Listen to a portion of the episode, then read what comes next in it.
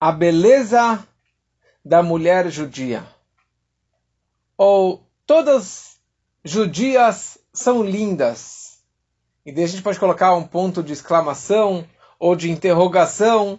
Será que elas realmente todas são lindas? E o título da aula de hoje é que sim, todas judias, todas mulheres são lindas e são pessoas muito belas.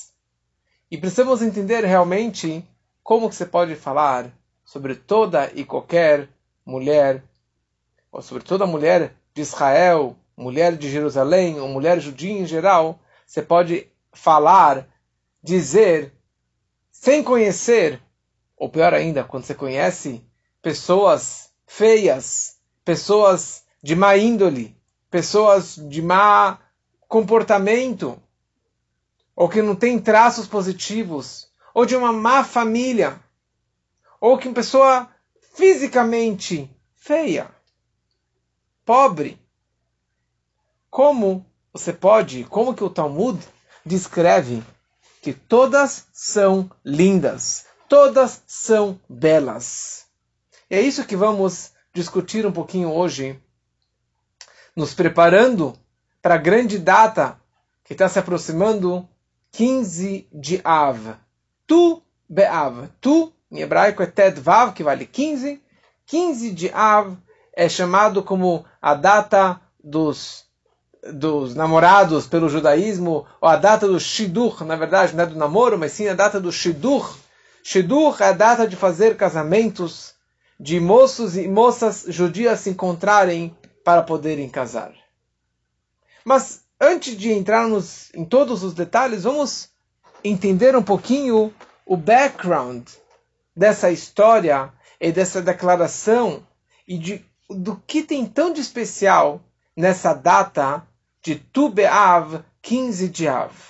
A tal ponto que o Talmud no tratado de Ta'anit, descreve que Lo hayu yamim tovim, não haviam dias bons, dias festivos, Yom Tov, um dia de festa, para o povo de Israel, como duas datas. Duas datas extremamente alegres. Yom Kippur e 15 de Av. Ou como 15 de Av e Yom Kippurim. Essas são duas datas mais felizes do nosso calendário. E você começa a falar, calma aí, Tu Beav, nem conheço essa data, o que, que isso representa para minha vida? E mais ainda, Yom Kippur? Yom Kippur eu estou jejuando. Yom Kippur eu estou o dia inteiro na sinagoga, sem comer. Essa é uma data de felicidade? Essa é uma data de alegria? Cadê a felicidade aqui? Então, nessa data de 15 de Av, Existem várias razões para comemorarmos. E vamos trazer agora algumas das explicações das histórias para engrandecer a, a, alegria dessa data, para vocês aprenderem e poderem celebrar melhor essa data que está chegando agora, quinta-feira à noite. A primeira comemoração que aparece na Torá, que aparece no Talmud, é durante a jornada no deserto. Nós sabemos que com aquela história dos espiões que falaram mal da terra e o povo chorou junto com os espiões se rebelando contra Deus, Deus puniu os espiões e puniu o povo todo que iriam perambular pelo deserto nos próximos 40 anos. E todo aquele povo, todos os homens acima de 20 anos que saíram do Egito, foram punidos e não entrariam em Israel. Dessa forma, 600 mil homens, entre 20 e 60 anos, precisariam morrer durante 40 anos. Dividindo, são 15 mil homens que precisariam falecer nos próximos 40 anos. Cada ano, 15 mil homens. Quando eles faleciam? Na data 9 de Av. 9 de Av, que a gente comemorou agora, que é a data da destruição do templo, mas foi a data, foi decretado que iriam ficar no deserto e iriam morrer no deserto. Então, todo 9 de Av, todo homem que atingiu a idade de 60 anos, no deserto, ele abria um buraco, uma vala na frente da sua tenda, ele cavava sua própria sepultura. e ali ele dormia naquela noite. Na manhã seguinte, quem morreu simplesmente jogava areia em cima e Idgadal Kadash Merabá e pronto. E era mais fácil o trabalho para o Hevra Kadisha, para que todos aqueles que já tinham falecido já foram enterrados, pronto. E todo ano era feito dessa forma. No último ano do deserto, no quadrigésimo ano, aqueles últimos 15 mil homens, eles fizeram isso no dia 9 de Av. Abriram o seu próprio caixão, dormiram lá dentro, e na manhã seguinte, surpresa, todo mundo acordou. Todos se levantaram. Falaram, bom, alguma coisa está errada. Pro provavelmente erramos no cálculo. Não tinha calendário, não tinha Google Calendar. Então eles dormiram na noite seguinte. Todo mundo acordou de novo. E na noite seguinte, na noite, na outra, na outra noite, até que chegou no dia 15 de Av. E 15 de Av significa a lua cheia. Nosso calendário é lunar. No dia 15 a lua está cheia, grandona. Então eles falaram: bom, a gente não errou no cálculo. Era dia dia 9. 9 não morremos, nem 10, nem. Hoje é dia 15. Então significa que Deus perdoou este povo, esses últimos 15 mil homens, eles foram perdoados e eles puderam então entrar em Israel. Então eles entenderam que retroativamente, desde o dia 9, na verdade, eles já tinham sido perdoados. E o fato é que a partir daquele dia, Deus voltou a falar com Moshe Rabbeinu. No momento que todos pararam de morrer, Deus voltou a se revelar, a falar abertamente com Moshe Rabbeinu. Então, aqui nós percebemos a primeira alegria daqueles 15 mil e do povo todo que Deus perdoou ao povo. E agora eles vão poder também entrar em Israel. Um segundo episódio, isso aconteceu, na verdade, quando na época de Moshe Rabbeinu. Quando Moshe estava fazendo a divisão dos lotes de terras de Israel, Teve uma história inteira de, das filhas de Tzlovchad, que eram cinco irmãs, que não tinham irmãos, porque as divisões eram baseadas na casa do pai e não nas mulheres. E tinha uma família, um homem que faleceu, que deixou só cinco mulheres, e elas não tiveram, é, não iriam receber nenhuma terra, seriam sem terra em Israel. E elas vieram reclamar para Moshe Rabbeinu, Moshe falou com Deus, e na prática, Moshe acabou falando que elas iriam receber o seu lote de terra, mas, para não misturar as divisões das terras, dos territórios de Israel, uma tribo não poderia casar com uma outra tribo. Uma moça como essa, que não tinha. Um, se ela casasse com uma outra tribo, ela iria pegar um lote de terra da tribo de Reuven e iria passar para a tribo de Shimon. Então foi decretado que elas não poderiam casar uma tribo com a outra. Ou seja, o shidur, o casamento entre os judeus já é limitado, e agora você coloca mais bloqueios, mais limitações, fica complicado. Então era muito triste. E teve mais um decreto mais para frente, numa história que foi chamado de Pileges Begivá, que fizeram uma coisa, a tribo de Benjamim, a tribo de Benjamim, eles aprontaram, fizeram uma coisa muito feia, e os sábios decretaram, eles excomungaram, eles baniram, eles separaram essa tribo de Benjamim, que ela não poderia casar com nenhuma outra tribo. A tribo de Benjamim ficava sozinha, isolada, e não podia se assimilar com as outras um, ehm, tribos. E obviamente que isso era muito triste para a tribo de Benjamim e por todo o povo, porque agora você, tá, você tem um, ehm, um número muito grande, significativo do povo que você não pode casar.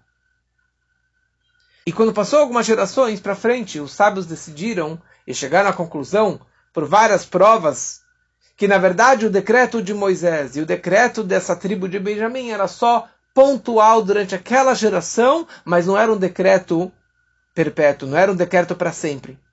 E quando chegou a data de 15 de Av, eles instituíram, eles aboliram esse decreto e a partir de então, as tribos puderam voltar a casar umas com as outras. Ou seja, já é um dia de casamento. E muitos e muitos, centenas e milhares de casamentos começaram a se fazer shidduchim entre todas as doze tribos do povo de Israel. Então aqui nós percebemos que o dia 15 de Av, ele é chamado um dia de perdão e de expiação, um dia de purificação da mesma forma que Yom Kippur é um dia de capará. O que, que é Yom Kippur?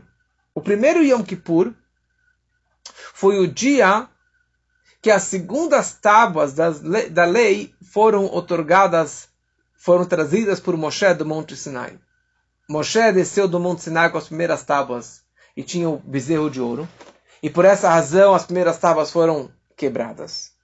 Depois Moshe pediu perdão e pediu perdão mais uma vez. E ele finalmente, depois de três vezes 40 dias no Monte Sinai, ele desce no Yom Kippur com as segundas tábuas. Que isso representa o perdão. Ou seja, o povo pecou no bezerro de ouro e agora eles foram perdoados. O fato foi que Deus deu para eles uma segunda chance. As segundas tábuas. E com as segundas tábuas veio toda a Torá oral, Medrashim e muito acréscimo que não veio junto com as primeiras tábuas. Ou seja, que o perdão realmente foi caprichado. E o povo todo foi perdoado. A mesma coisa a ideia de 15 de Av. 15 de Av, como falamos antes, vem logo após Tisha B'Av. Tisha B'Av, 9 de Av, é o pecado dos espiões. Então agora vem 15 de Av, e isso está reparando, isso está consertando e perdoando o pecado dos espiões. O fato foi que essa última geração, eles não morreram, aqueles últimos 15 mil homens, eles acabaram não falecendo. Ou seja, é um dia de perdão, é um dia de alegria, é um dia de comemoração. Então, já que esses dois dias estão conectados com perdão, com pureza, com alegria, então já naquela época do templo, principalmente, virou uma data de muita comemoração, de muita festa.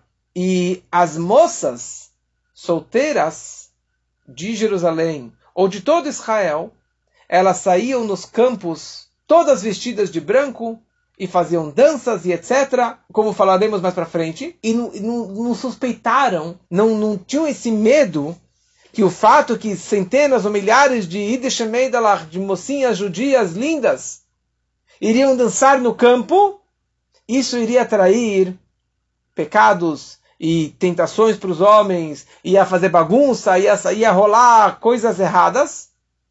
O oposto do recato, o oposto da tzniut, eles não se preocuparam. Porque já que esse um dia é um Hag la Hashem, uma festa para Deus, e as pessoas naquela época, fala o Talmud, as, os jovens daquela época, eles eram puros. Eles não tinham pensamentos de sexualidade, não tinham pensamentos de pecados, não tinham pensamentos negativos, como que hoje os jovens, ou os adolescentes, até as crianças já têm esses pensamentos é, impuros na cabeça e querendo já fazer coisas que adultos fazem.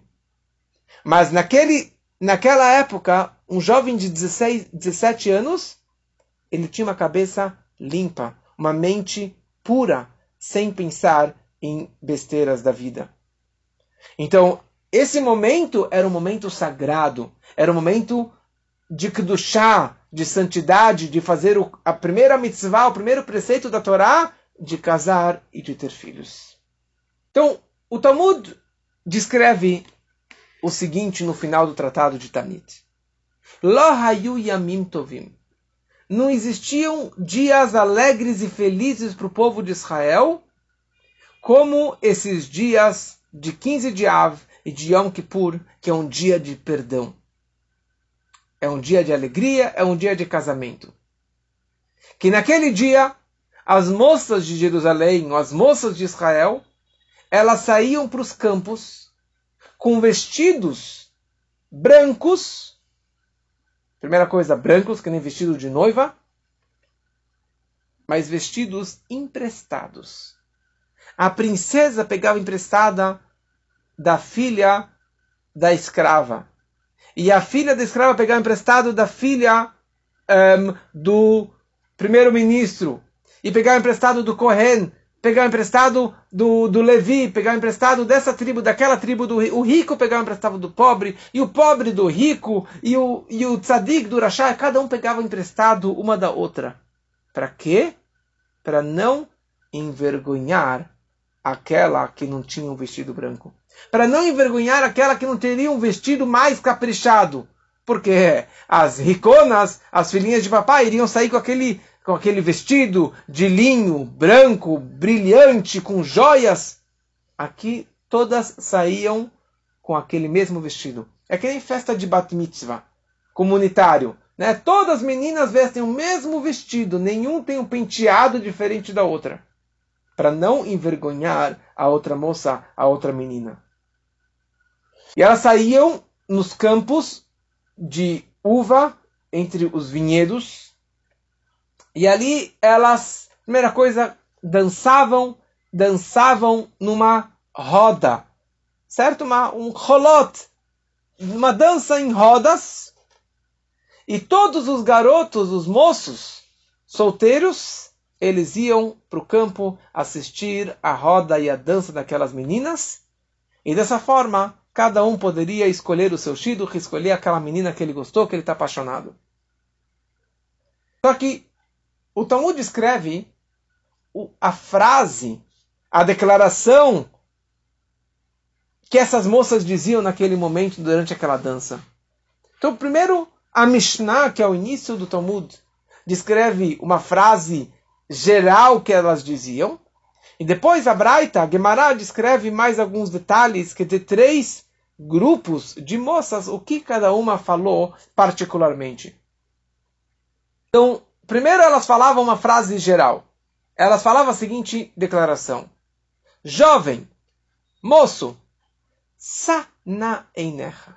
Erga os teus olhos, levante os teus olhos para cima e enxergue aquela que você deseja, aquela que você quer escolher. Mais uma coisa, não coloque o teu olho na beleza. Coloque o teu olho, enxergue a mishpacha, a família. Como que o rei Salomão fala,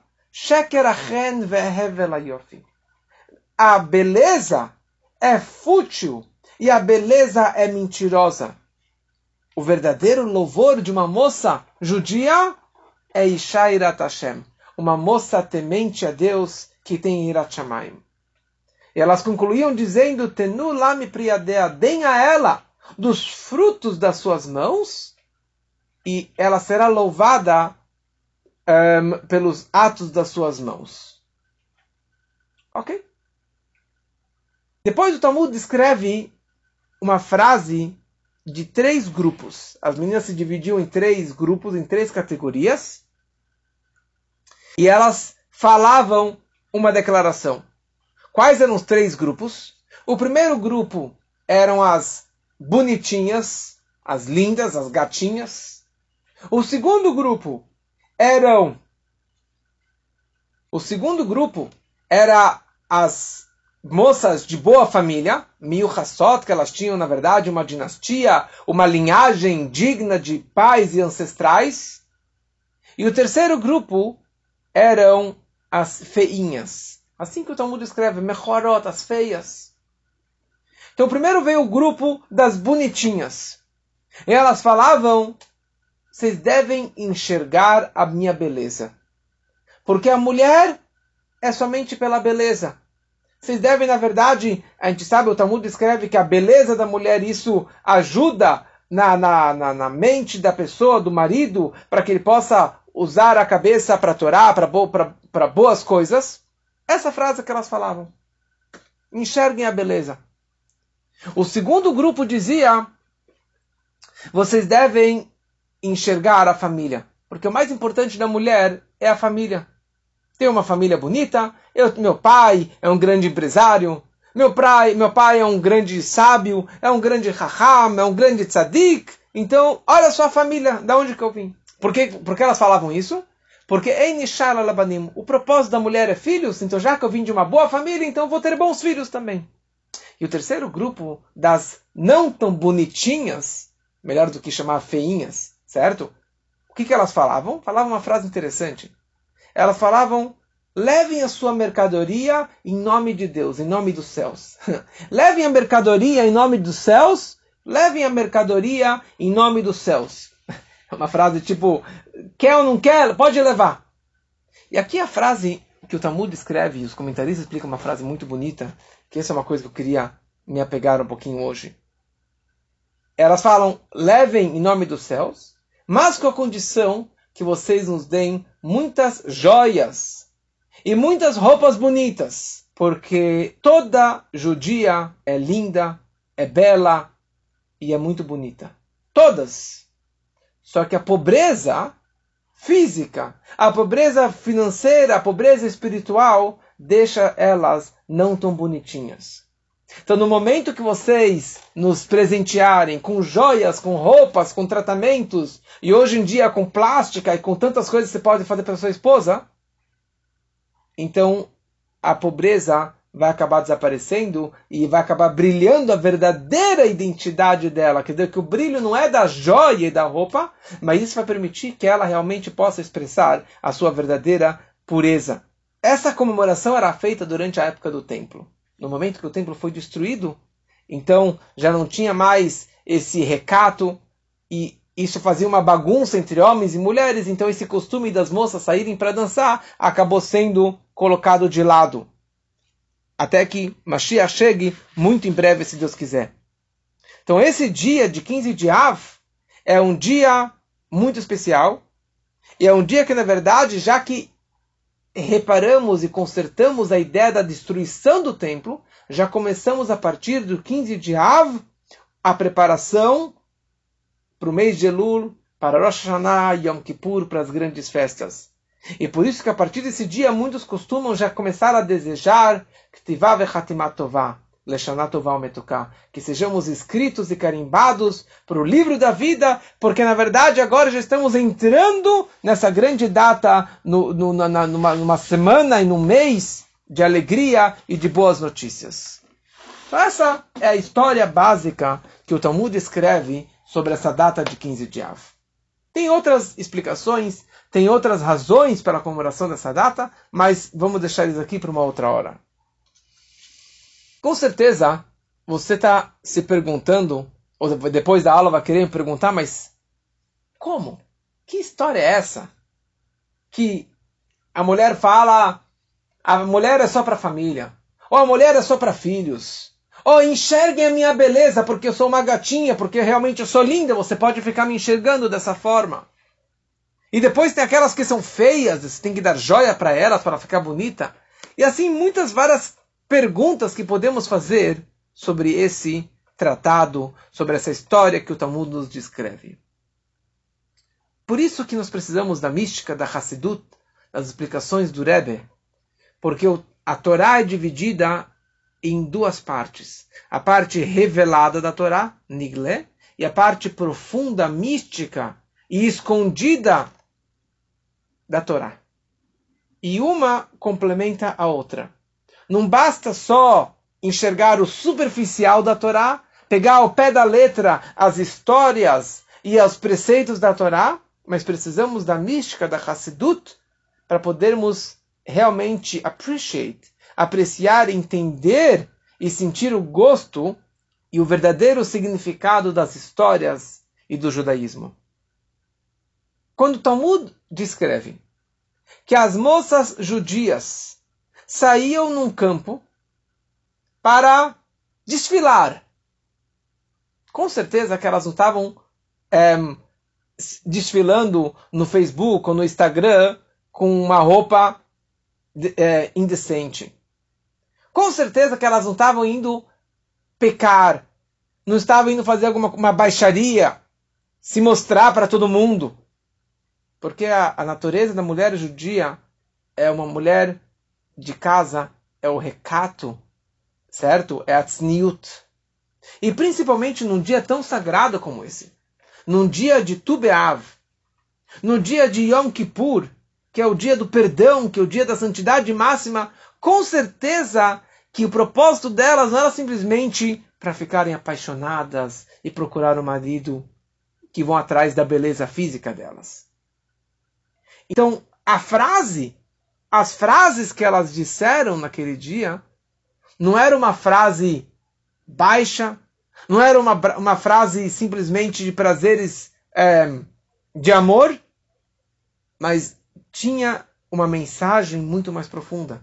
Quando elas, quando elas disseram, olhem a minha beleza, porque o que interessa na mulher é a beleza, elas com certeza não estavam falando simplesmente pela beleza física, pelo corpo dela, mas elas estavam querendo expressar a verdadeira beleza de uma Idish Meidale, de uma mulher judia. Ou seja, uma beleza que a Torá reconhece como um, um valor, como uma qualidade de uma moça. Quando elas falam família, ou quando elas falam em dinheiro, em joias, não significa simplesmente fisicamente, monetariamente, aquelas joias, aquela roupa, aquela família que meu pai é o CEO, o grande presidente, um grande rabino. Mas tem algo muito mais profundo atrás dessas palavras. Principalmente, estamos aqui falando sobre Shidur, sobre um casamento judaico de um judeu com uma judia. Então aqui precisamos saber quais são os verdadeiros valores. Quando você, moço solteiro, vai buscar um Shidur, o que, que eu estou procurando aqui? Uma gata? E vice-versa. Quando elas estão procurando um marido, quem que eles estão procurando? Elas estão procurando um CEO, o cara que tem milhões na conta, que tem o carrão, que malha todo dia? Será que é isso que você está procurando como marido? Se é isso, que na verdade essa, esse é o interesse da grande maioria das pessoas hoje em dia, por isso que os casamentos não dão certo. E tanto jovem solteiro e tanto jovem perdido, porque eles vão atrás realmente da beleza física e da conta física, do dinheiro e do carro e, da, e, e de, de quão musculoso, bonita fisicamente aquela pessoa ela é. Explica nossos sábios, a mística explica uma coisa muito interessante. Que tudo que existe nesse plano terrestre é uma consequência do plano espiritual. Tudo que tem aqui embaixo existe lá em cima. Como falei na última aula, que nós colocamos tefilim porque Deus também coloca tefilim. Deus guarda o Shabat, nós também guardamos o Shabat. Deus criou o mundo em sete dias, nós temos aqui também sete dias de, no mundo. E tudo que existe aqui embaixo existe lá em cima. Então o que, que veio antes? O ovo ou a galinha? O espiritual o material? Então, o que tem lá em cima acaba se refletindo aqui nesse plano terrestre. Nós temos quatro matriarcas: Sara, Rivka, Rachel e Aleia. A Rachel, Raquel e a Leia, que eram as duas esposas do patriarca Yaakov, todos conhecem a história que Yaakov, quando se encontrou com a Raquel, ele ficou apaixonado por ela. Ele beijou ela e falou: quero casar contigo. E dentro daquela história que o sogro enganou, ele acabou casando com a Leia, e depois trabalhou mais sete anos e acabou casando também com a Raquel. E a Torá descreve que a Leia era Yefetor Vifemare. Ela era linda no corpo e na sua aparência. Um corpo perfeito e uma imagem e uma aparência também linda e maravilhosa. A Leia, fala a Torá, ela tinha olhos, os, ela tinha olheira, ela tinha olhos fracos e não era tão bonitinha como a sua irmã. Explicam os livros por que a Rachel era linda fisicamente e a Leia não era tão bonitinha. E por que Yaakov se atraiu tanto pela Raquel? Posso te garantir que Yaakov, vindo o grande tzadig, nosso patriarca, ele não se apaixonou pela beleza física da Raquel. Ele não saiu de Israel para procurar uma gatinha que estava lá em Haran. Yaakov, sendo um grande homem, ele conseguiu enxergar a alma da Raquel. E ele percebeu que a alma dela era uma alma linda, era uma alma pura, era uma alma de um tzadik ou de uma tzadeket, de uma pessoa justa, que não tem um, nada negativo, nenhuma sujeira, nenhuma mancha, nenhuma espinha, nenhuma verruga, nada. Ela brilhava espiritualmente. Então, já que a alma dela era uma alma de uma tzadeket, consequentemente, o corpo dela e a imagem dela, o corpo e a imagem, ou aparência, tem a ver com as midot, o coração, os sentimentos do coração, e o intelecto dela. Isso representa o corpo e a imagem e a aparência. Então, já que no, na mente, no espírito, no sentimento dela espiritual, ela era realmente pura e linda, consequentemente o corpo dela também era lindo e maravilhoso. Já a Leia também era uma pessoa maravilhosa. Só que a Leia ela tinha uma alma de um Baal de uma pessoa que retornou a Deus. Uma pessoa que está sempre se aprimorando, uma pessoa que está sempre chorando e querendo subir, melhorar e, e, e, e tendo autocrítica para poder aperfeiçoar na sua espiritualidade. Isso que era a vida da Leia.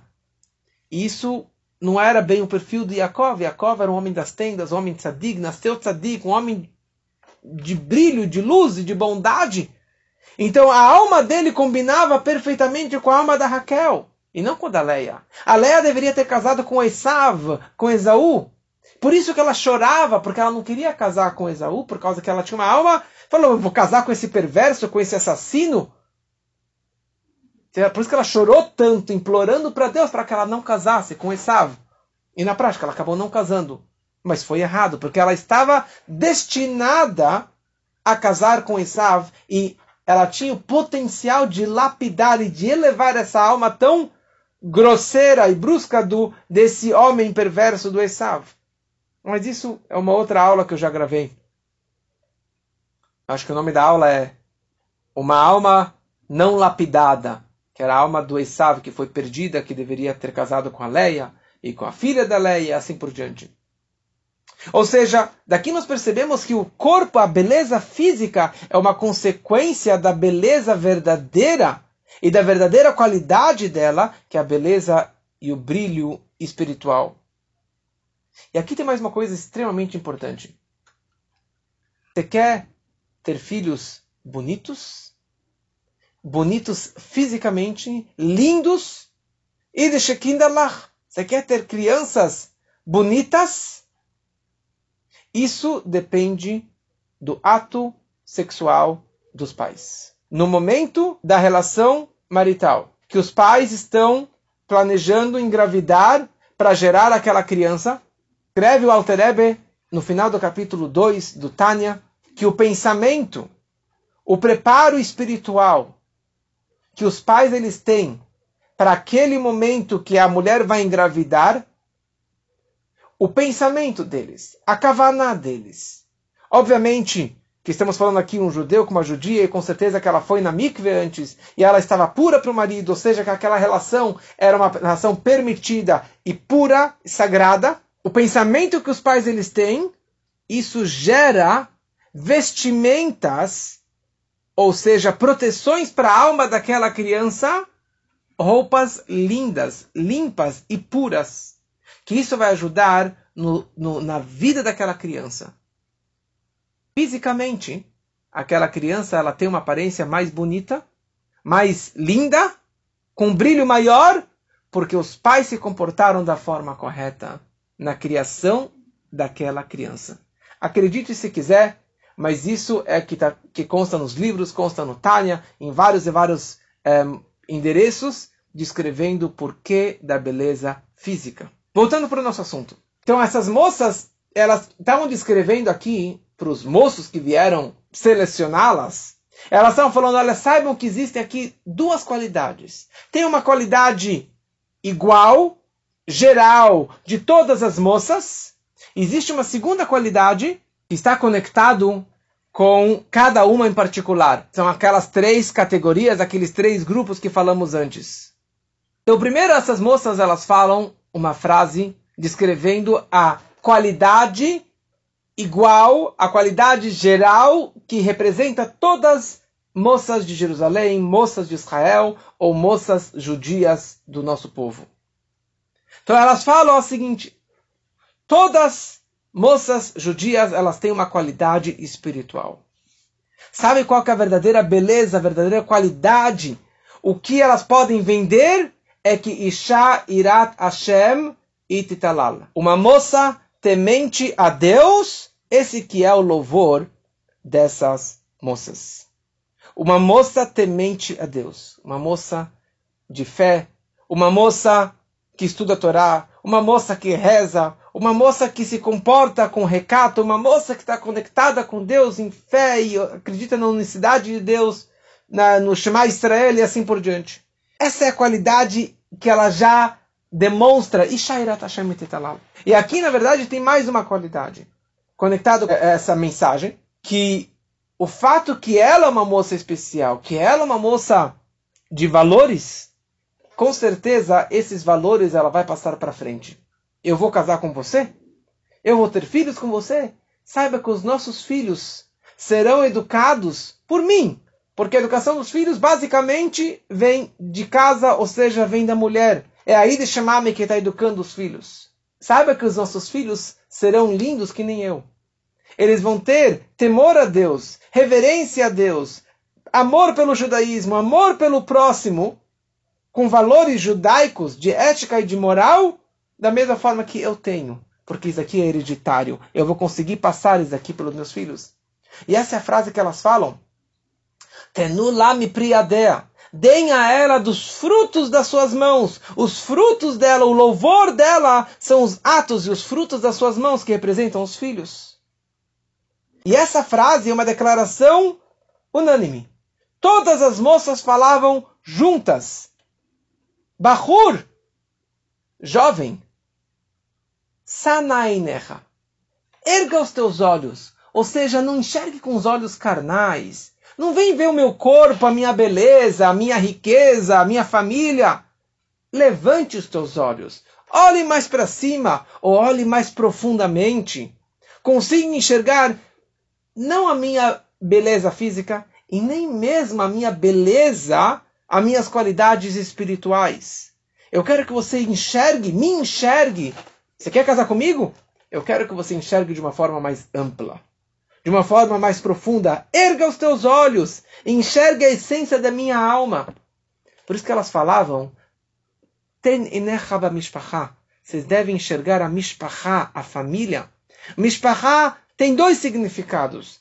Primeira coisa, mishpacha, mesmo que ela não tem bons pais, não tem bom pedigree, não tem uma boa linhagem, mas mishpacha pode ser também meus professores, os meus orientadores, os meus rabinos, aqueles que me colocaram nos, no, no, no, eixo, aqueles que me colocaram num bom caminho, porque os, os professores também são chamados de pais pelos filhos, os alunos são chamados de filhos. E mais ainda, olha minha mishpachá, eu faço parte do povo de Israel. Eu sou filha da Sara, da Rivka, da Raquel, da Leia, das nossas quatro matriarcas, dos patriarcas. Então, essa na verdade é o que você, é isso que você deve enxergar, seu garoto solteiro que vem aqui me procurar. Não vem paquerar, não vem aqui me procurar para ficar namorando. Você quer me, selecionar? Então enxerga minhas verdadeiras qualidades de uma boa, uma boa moça judia. Ou seja, você deve enxergar algo muito mais profundo, muito mais elevado, que isso vai passar, dorva dor, vai passar para frente de geração em geração, esses traços sagrados. Aliás, isso que é um shidduch, que esse é o propósito principal de um casamento, você quer casar para ter filhos. A mitzvah da Torá, o preceito da Torá não é casar. A mitzvah da Torá é de ter filhos. Então o propósito do casamento é ter filhos. E de ter filhos com bons traços, com boas qualidades. E os filhos, eles são esponja. Eles são consequência das qualidades ou dos defeitos dos pais. Então se você quer ter bons filhos, você tem que casar com uma boa pessoa. Essa é a primeira declaração que as moças diziam unanicamente, todas juntas, a mesma declaração. Depois, o Talmud descreve três categorias, três grupinhos de moças, que cada uma veio, veio descrever uma qualidade particular dela. Então, vem o primeiro, a primeira mocinha, e ela fala Olha, agora que você já sabe a minha verdadeira qualidade, que acabamos de te descrever, a verdadeira um, beleza da mulher, então deixa eu te falar o seguinte. Eu sou bonitinha, tá? Fisicamente, Eu sou Yafá, Yafiota, são as lindas, são as gatas, são as bonitinhas, as, as belas do povo de Israel.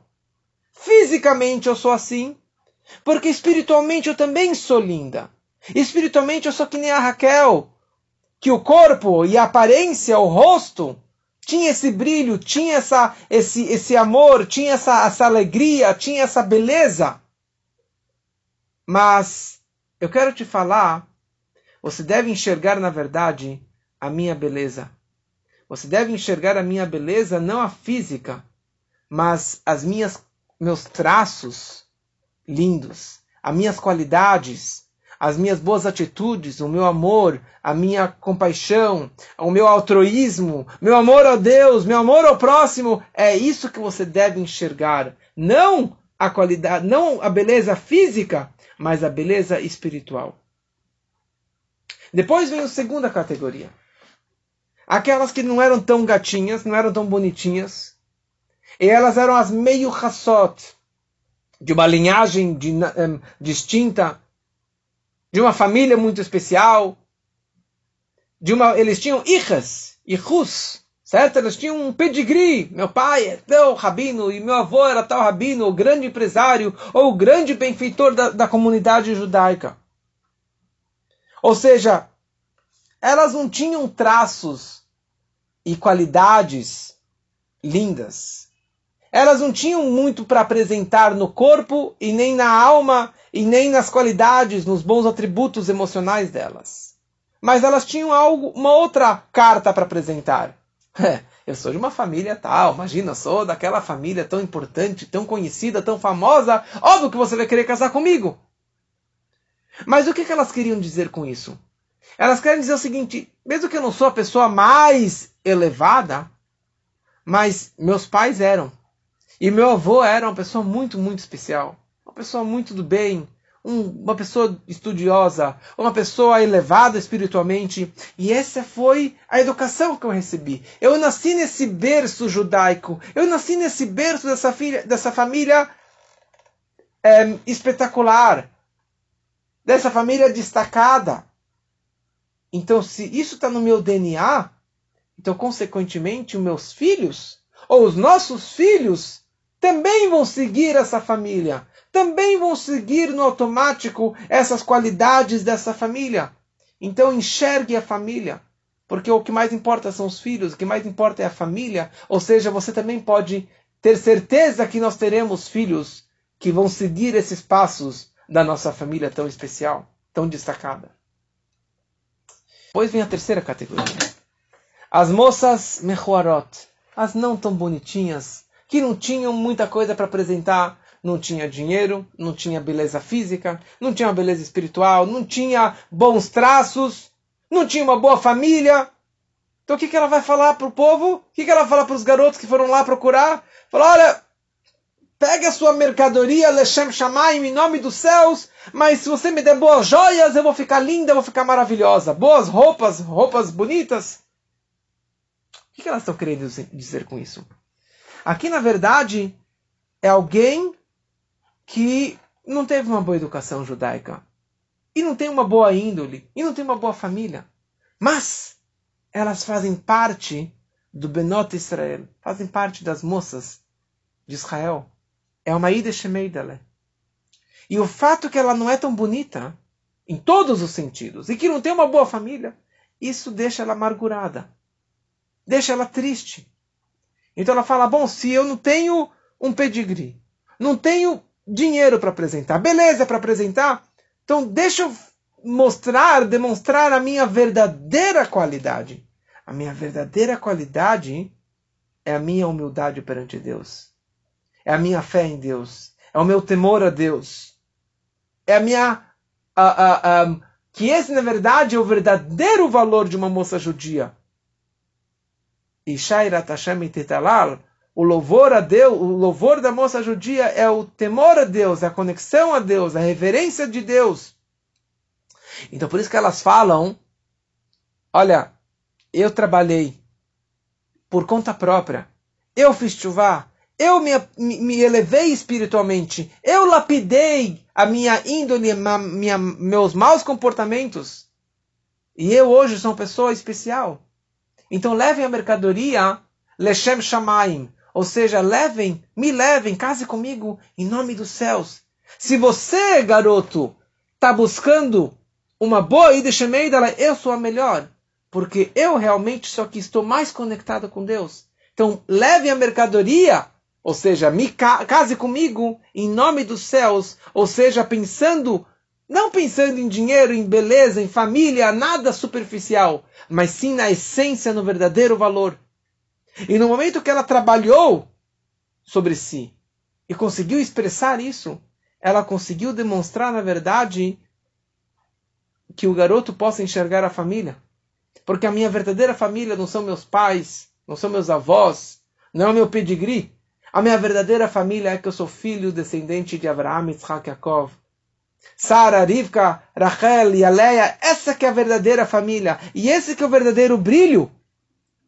E isso, na verdade, retira dela a feiura física ou espiritual e permite que ela possa brilhar. E é isso que os comentaristas falam. No momento que você der para mim joias e roupas, que aliás isso consta na, na Ketubá, no casamento, que é, faz parte das obrigações do marido para sua esposa, de dar joias, de dar roupas, principalmente antes das grandes festas judaicas, porque isso ajuda ela a se sentir bem. E isso ajuda ela a demonstrar a sua verdadeira beleza, porque toda judia é linda e toda judia é bela.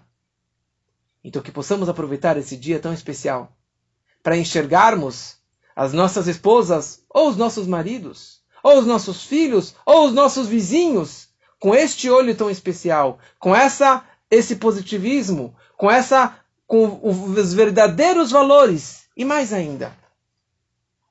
O mais importante é a mishpachá. O mais importante é os meus filhos. Como eu desejo que os meus filhos se comportem. Como eu desejo, como eu sonho que meus filhos vão seguir o judaísmo. Ou não somente o judaísmo, como que eu desejo que eles se comportem. Não vem por inércia, não vem no automático o comportamento dos nossos filhos. Não tem garantia que eles vão seguir os nossos passos. Tudo que fizermos é pouco. Então, todo o nosso investimento deve ser para a continuidade dos nossos filhos. E não de trabalhar e trabalhar e conseguir é, viagens e carros e mais presentes e mais presentes e mais dinheiro para poder dar para os nossos filhos. O que eles precisam é de um bom pai, de uma boa mãe, uma dedicação total e o mais importante de tudo é passar os valores judaicos, os valores de ética e moral baseados na Torá, no porque avó, na ética dos pais, que é isso que faz aquela criança brilhar que isso faz que nossos filhos possam seguir o judaísmo e brilhar como Ideshekindelach e que eles possam ser meninos e meninas lindos e maravilhosos e que todos possam ter muito narres, muitas alegrias, satisfações da sua família e dos seus filhos, levando esses ensinamentos na prática.